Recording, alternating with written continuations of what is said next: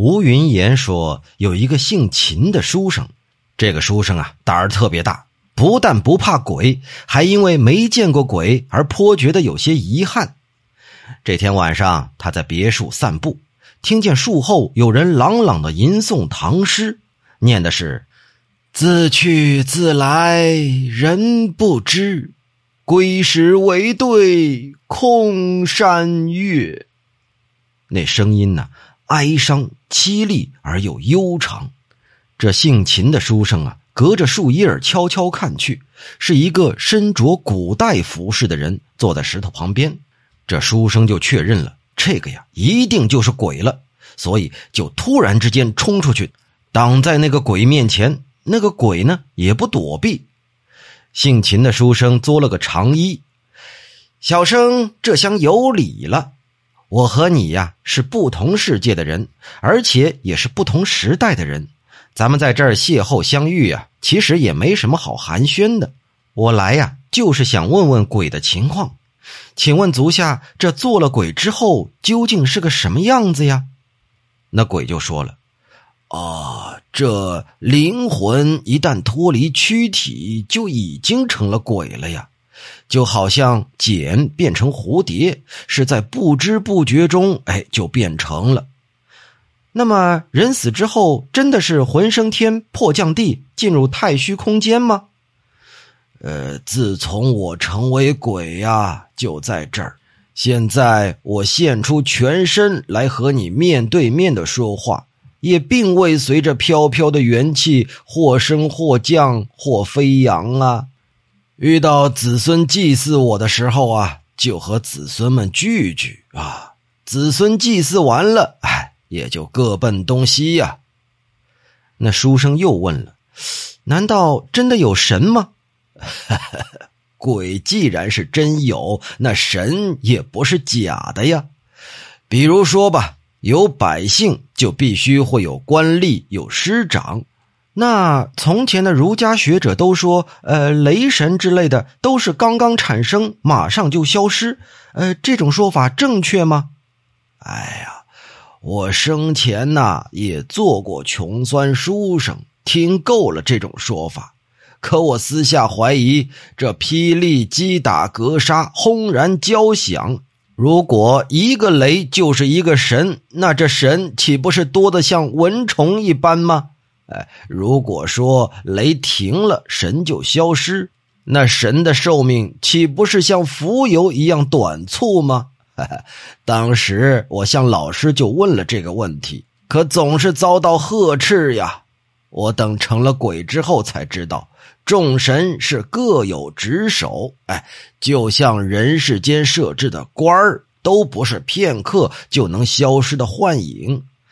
哎呀，只可恨不能以我亲眼见到的东西再去问问我当年的那位先生哦。然而当时坐在虎皮座上讲课的先生，估计变成鬼的时间更久，他自己也应该明白，我也不必再质问他了。这一般看来呀，圣人并没有坚持什么无鬼论。想来呀，是诸位大儒怕人们呐过于迷信，所以才硬生生的编出这种说法来。但是禁止沉溺其中，那还说得过去。可如果连祭祀都一起废除，那就不行了。就好比说吧，禁止淫乱那是可以的，可如果连结成夫妻也要禁止，那就不行。禁止贪婪可以。可如果连财物也一并废掉，那就不行。禁止争斗可以，可如果连所有的兵器都废掉，哎，那也是不行。他们利用自己一生享有的盛名，借助百万亿朋党的协助，能使人闭嘴不敢说话，却最终不能使人们心服啊！他们只是做了这个职位该做的事儿罢了。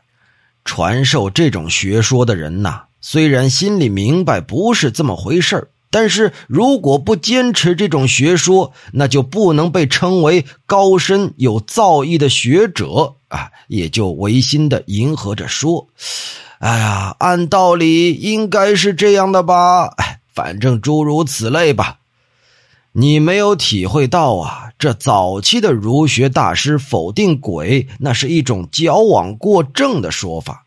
他们是基于迷信鬼神的严重状况才那么说的。其实啊，也未必是他们的真心话。这后来的儒学家主张禁止谈神说鬼的所谓异端邪说，哎，是因为他们受到压力，有所畏惧才这么说的，也不是他们的真心话。